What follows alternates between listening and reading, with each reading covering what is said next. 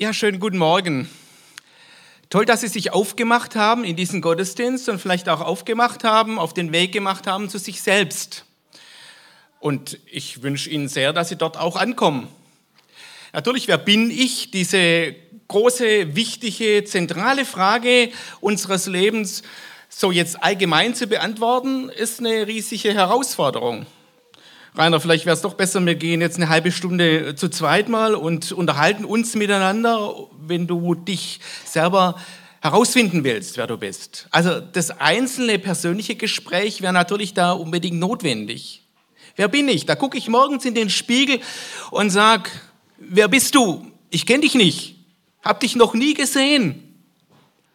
Und da wäre es eigentlich gut, sich zu entscheiden und zu sagen, naja, ich sehe dich jeden Morgen und dann vielleicht auch immer mal wieder dazwischendurch. Es wäre gut, wenn ich dich kennenlerne, wenn ich herausfinde, wer du bist. Und dann haben wir jetzt diese Situation in diesem Anspiel erlebt. Eine Frau, die in ein Bewerbungsgespräch kommt und offensichtlich sehr, sehr gering von sich denkt, die sich sehr klein macht so in ihrer Vorstellung und nachher, was ihr gesagt wird von den von der Personalchefin, das klingt ganz anders. Meine eigene Wahrnehmung, die Selbstwahrnehmung ganz klein und die Fremdwahrnehmung ganz groß. Toll, wenn das so rum ist. Meistens ist es umgekehrt. Also die eigene Wahrnehmung sehr groß. Wer ich bin, toll. Und die Fremdwahrnehmung, wie der andere mich sieht, eher, naja, sei mal ein bisschen zurückhaltend, das täte dir gut. Ich habe in der letzten Woche einen Text in die Hand gekriegt, den ich da kurz skizzieren möchte. Das wäre praktisch genau das Gegenstück zu dem, was wir gerade gesehen haben. Da berichtet ein Psychotherapeut von einem jungen Mann, ich weiß nicht, wie alt er ist, vielleicht so 17 oder 18, der in die Psychotherapie zu ihm kommt, schon länger. Dieser junge Mann heißt Paul. Ähm, dieser Paul kommt also in diese Beratung und äh, haut sich da auf das Sofa und sagt, ähm, er ist guter Dinge, frohgemut, setzt sich auf die Couch, er macht sich gern bequem, bis er seine richtige Sitzposition gefunden hat, dauert es eine Weile. Wie oft in letzter Zeit kann er sich einen leichten Seitenhieb auf meine Kleidung nicht ersparen. Hey, diese weiße Korthose stammt ja wohl noch aus den 80ern. Stimmt, antworte ich, wenn nicht sogar aus den 70ern. Aber du, du siehst heute gut aus. Ja, alles neu, erzählt Paul stolz und schaut an sich herunter. Die schwarze Jeans, die wie jede Hose an ihm weit unten hängt, ist von Fishbone. Aber vor allem der Gürtel, dabei zeigt er auf das weiße Prachtstück mit einer überdimensionierten grauen Metallschnalle, die wie eine kleine Ziegelmauer aussieht. Die ist von Jeans Only, der letzte Schrei. Mein Hemd, ebenfalls schwarz und im Militärlook, ist auch von Fishbone, war nicht billig. Stolz zeigt Paul dann noch sein schwarzes Superman-Leibchen. Und so geht es noch ein Stück weiter. Und dann sagt er, letzte Woche hatte ich unwahrscheinliches Glück, der Paul. Wie zeigt sich denn dein Glück? fragt der Psychotherapeut. Und dann kommt also eine Story nach der anderen, zum Beispiel, dass er ein Sparbuch gefunden hat, in Anführungszeichen. Also es kommt dann raus, dass das Sparbuch äh, nicht so ohne weiteres rumlag, sondern dass er da schon ganz genau danach suchen musste und dass ihm das ja eigentlich nicht gehört. Ähm, und dann erzählt er eine weitere Geschichte, wie er zu einem Fahrrad kam und wie er das zurückgeben konnte und wie er dann auch noch mal Geld kassiert hat. Also es wird deutlich, der Paul, der braucht halt Geld für sein Outfit. Ja, und dann sagt er noch, ich habe unwahrscheinliches Glück, denn jetzt habe ich eine Lehrstelle. Auch hier, Bewerbungsgespräch. Das erstaunt mich jetzt wirklich, schreibt dieser Psychotherapeut. Paul, der laut Arbeitsmarktservice so gut wie keine Chancen auf eine Lehrstelle hatte, schon seines miserablen Schulzeugnisses wegen. Spontan stehe ich auf, reiche Paul die Hand und gratuliere. Erzähl, fordere ich, ihm auf, fordere ich ihn auf. Ja, ich war im Baumarkt, da musste ich mit 25 anderen einen Test machen. Stell dir vor, ich habe den zweitbesten Test geschrieben. Von 102 Fragen habe ich 98 richtig. Die schulischen Noten sagen gar nichts aus. Ich bin eben doch ein Genie. Die nehmen nur drei Lehrlinge. Mit dem Juniorchef habe ich auch gesprochen. Der war richtig begeistert von mir, von meiner Ausstrahlung, hat er gesagt. Die Lehrstelle habe ich. Wir freuen uns eine Zeit lang gemeinsam. Dann frage ich ihn, wird dir deine Vorstrafe diese Lehrstelle nicht vermasseln? Das ist doch Quatsch, sagt Paul leicht aufgebracht. Es steht noch nicht fest, wann die Verhandlung ist. Jetzt kann ich noch ein positives Leumundszeugnis vorlegen und wenn ich dann die Lehrstelle habe, können die mich nicht mehr hinauswerfen. Im ersten Lehrjahr verdiene ich zwar wenig, aber mit dem zweiten wird schon ganz gut, lenkte Paul das Gespräch wieder auf das Geld, auf das für ihn wesentliche Thema. Also da ist ganz im Gegensatz einer total überzeugt von sich.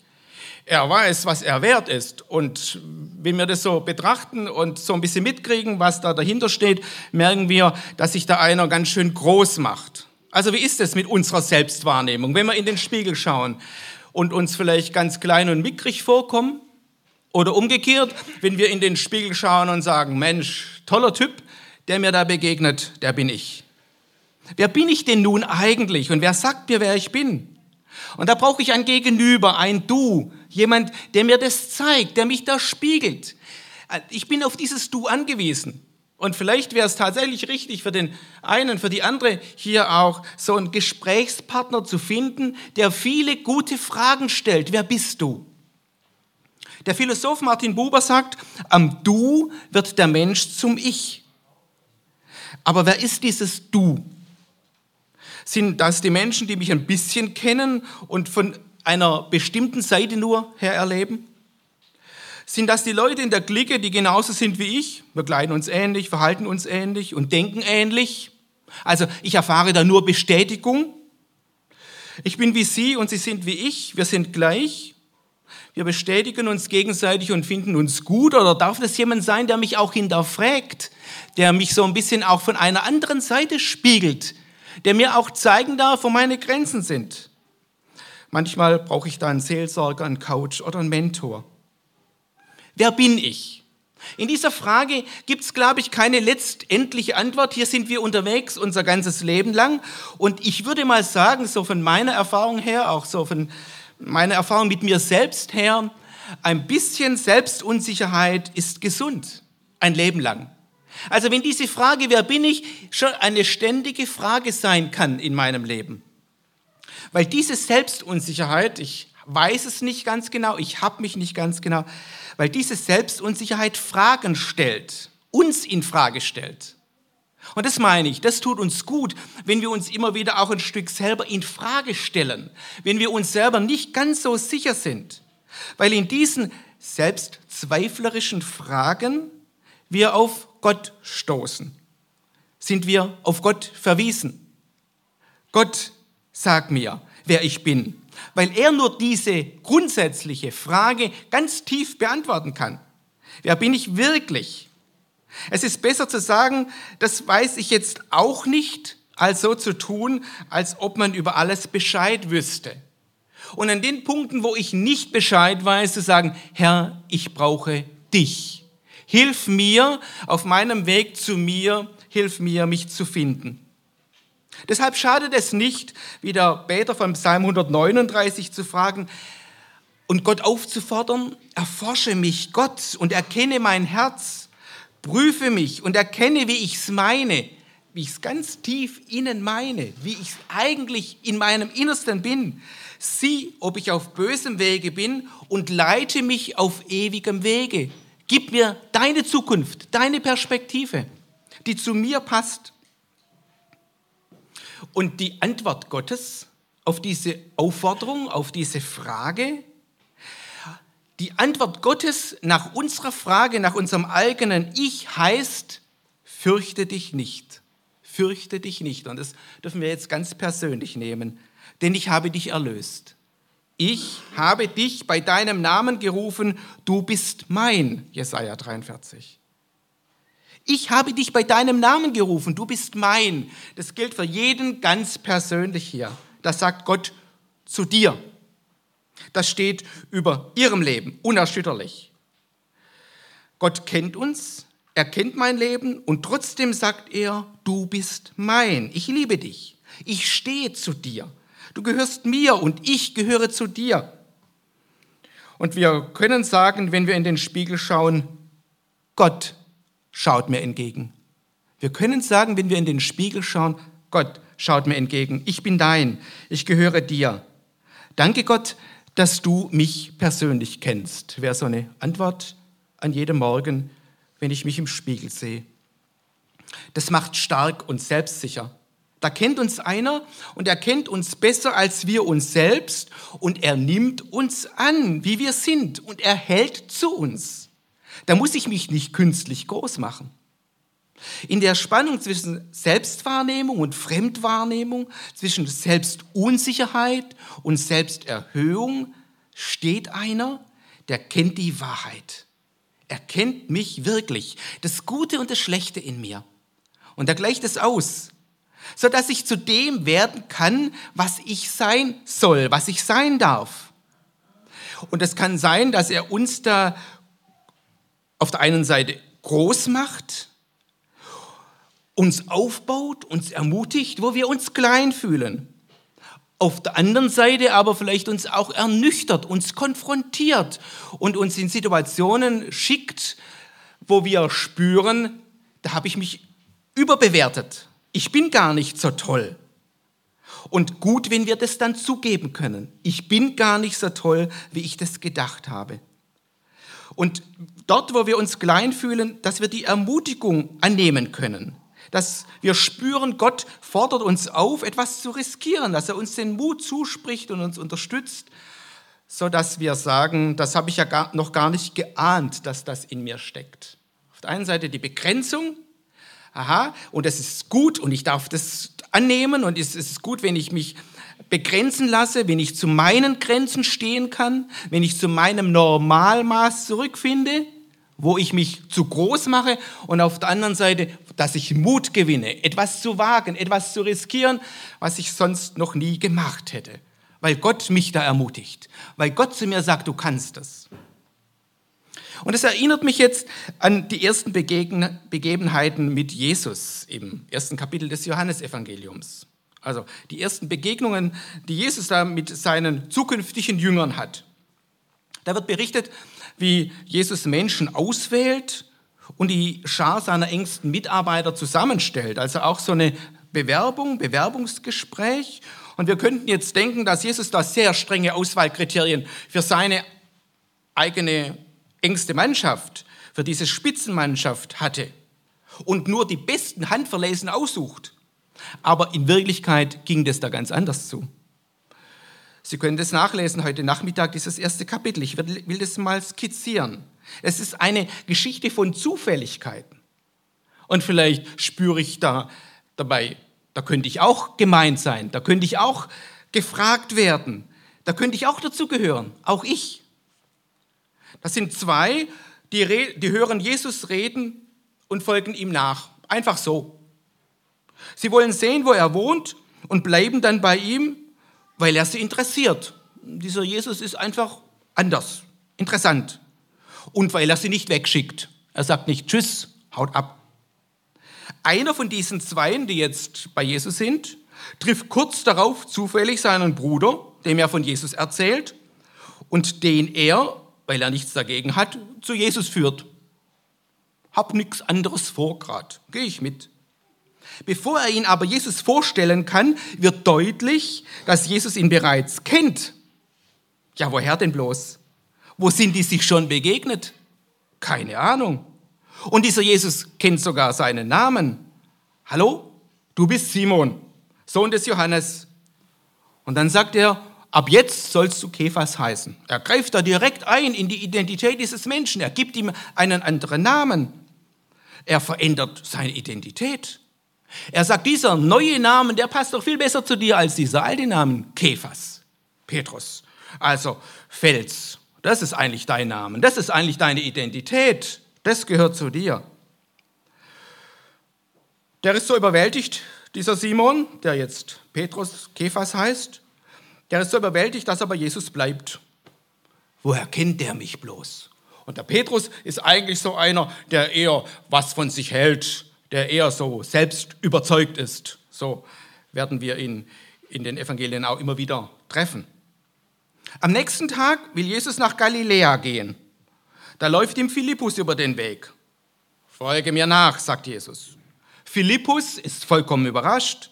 Warum fragt er mich? Philippus hat nun wiederum einen Freund mit Namen Nathanael. Zu dem geht der Philippus noch ganz erstaunt und berichtet ihm von Jesus. Du, ich glaube, wir haben den Messias gefunden. Er ist, es ist Jesus aus Nazareth. Nathanael aber, das ist ein Skeptiker, der sich so leicht nichts vormachen lässt, auch wenn sein Freund jetzt so begeistert berichtet. Er ist einer, der lieber die anderen von außen beobachtet, um herauszufinden, wer die sind. Wenn ich weiß, wer die anderen sind, muss ich mich auch nicht so groß mit mir selber beschäftigen. Dann kann ich die anderen beobachten und selber ein Stück außen vor bleiben. Er bleibt gern im Hintergrund und hält sich selbst bedeckt, denn er ist selber voller Zweifel und Skepsis im Blick auf sich selbst. Wenn er sich versteckt und nichts macht, dann macht er auch keine Fehler. So ist sein Motto. Also eher ein Mensch mit einem äh, geringen Selbstwertgefühl, eher selbst unsicher. Abwehrend sagt der Nathanael zu Philippus, ach, was kann aus Nazareth Gutes kommen? Und er denkt, nichts. Denn es gibt nichts Gutes. Alles ist irgendwie schlecht. Sogar ich, obwohl ich ja eigentlich mich sehr anstrenge und gut sein will. Also auch hier das geringe Selbstwertgefühl.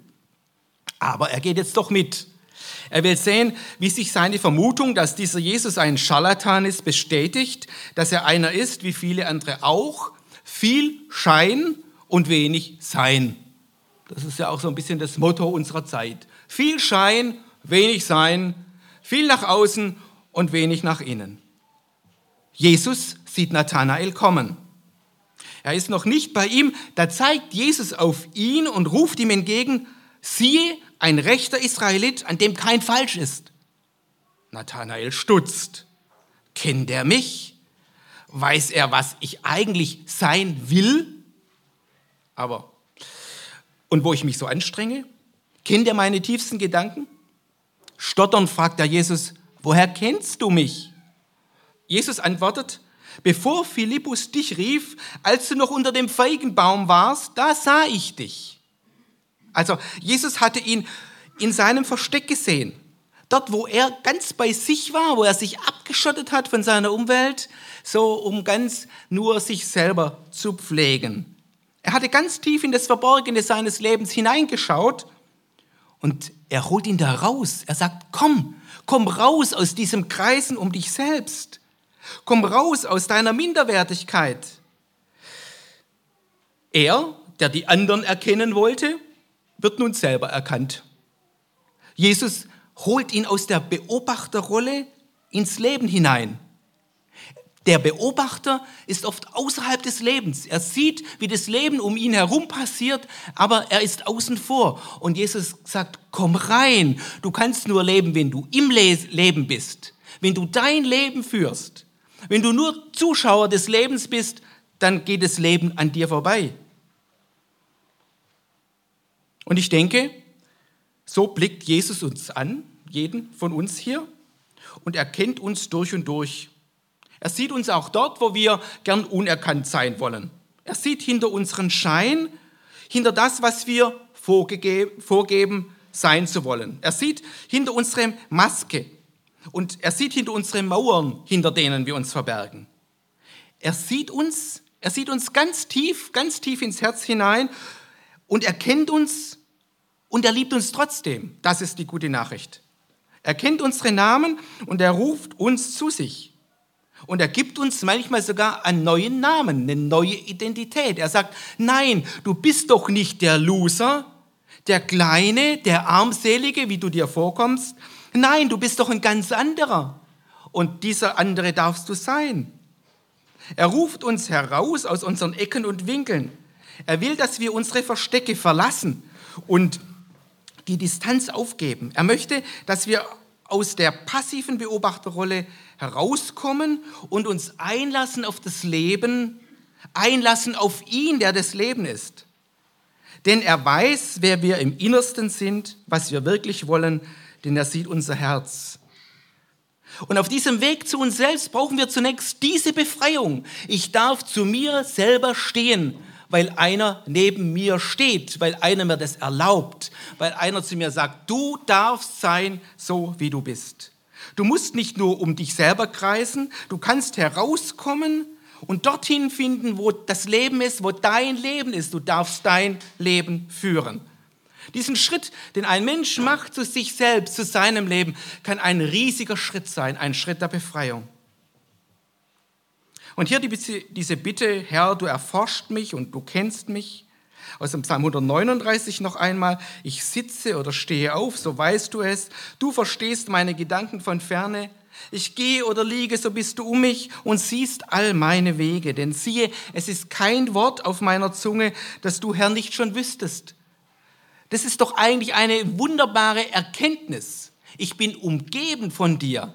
Wenn ich heraustrete aus meinem Versteck, wenn ich zu mir trete, wenn ich ins Leben trete, wenn ich zu Jesus trete, bin ich geborgen, bin ich umgeben von Jesus selbst.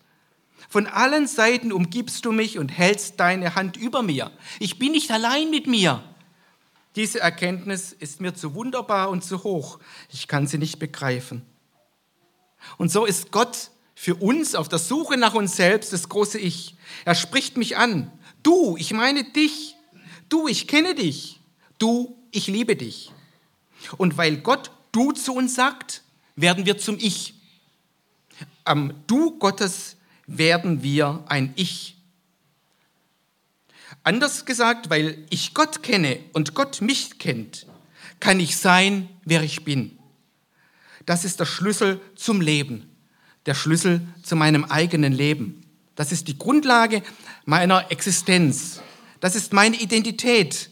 Das ist der Kern meiner Persönlichkeit. Gott hat mich bei meinem Namen gerufen. Ich bin sein, unverbrüchlich unveränderbar. Und trotzdem sind immer wieder Zweifel in uns. Tatsächlich. Also ich habe ja vorhin gesagt, diese Selbstzweifel sind ja auch gesund, sind ja auch wichtig, weil sie uns immer wieder auf Gott hinführen. Ich komme mir nicht auf den Grund. Und wir sind unser Leben lang auf dem Weg zu uns selbst. Und wir bleiben uns selbst auch immer ein Stück fremd. Mein ganzes Leben bemühe ich mich, mich kennenzulernen. Und in diesem Bemühen brauche ich Gott, seine Hilfe, weil er mich kennt. Wenn ich mich kennenlernen will, muss ich Gott kennenlernen, weil Gott mir sagt, wer ich bin, wie ich heiße, was ich soll, was mir liegt, was meine Aufgabe ist, wo ich mich engagieren kann. Sogar der starke, selbstbewusste und begabte und gebildete Dietrich Bonhoeffer dichtet in seiner Zelle, vielleicht im Bewusstsein seines nahen Endes, das Gedicht Wer bin ich? Sehr beeindruckend. Wer bin ich? Sie sagen mir oft, ich trete aus meiner Zelle gelassen und heiter und fest, wie ein Gutsherr aus einem Schloss. Wer bin ich? Sie sagen mir oft, ich spreche mit meinen Bewachern frei und freundlich und klar als hätte ich zu gebieten. Wer bin ich? Sie sagen mir auch, ich trüge die Tage des Unglücks gleichmütig, lächelnd und stolz, wie einer, der Siegen gewohnt ist. Bin ich das wirklich, was andere von mir sagen? Oder bin ich nur das, was ich selbst von mir weiß?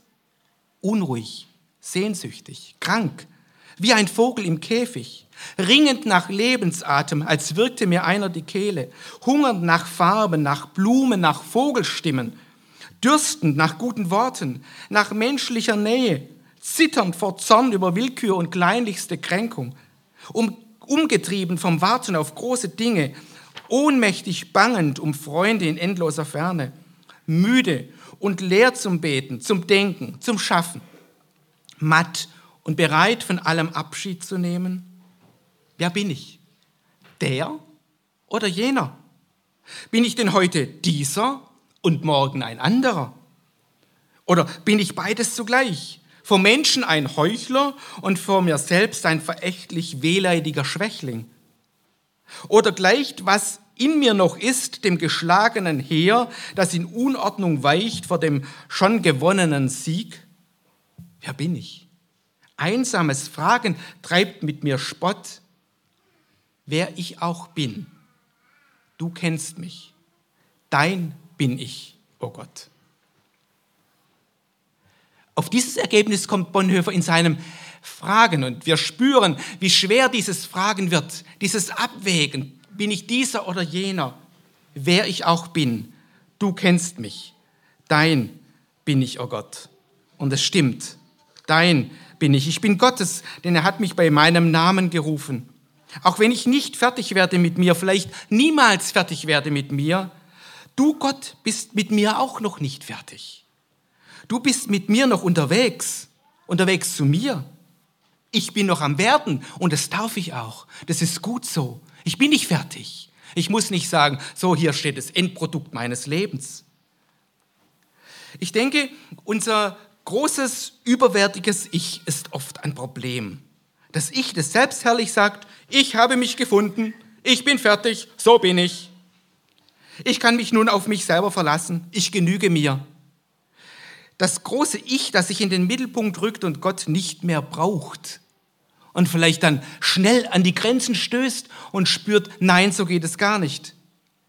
Wenn wir Gott als unser Gegenüber verlieren, dann verlieren wir uns selbst. Wenn wir Gott finden, dann finden wir auch uns selbst und zwar so, wie wir sind. Dann können wir uns realistisch anschauen und zugeben, so bin ich, so ganz normal, nichts total überzogen, Besonderes, aber auch kein kleines, unscheinbar unwichtiges Würmchen, irgendetwas dazwischen.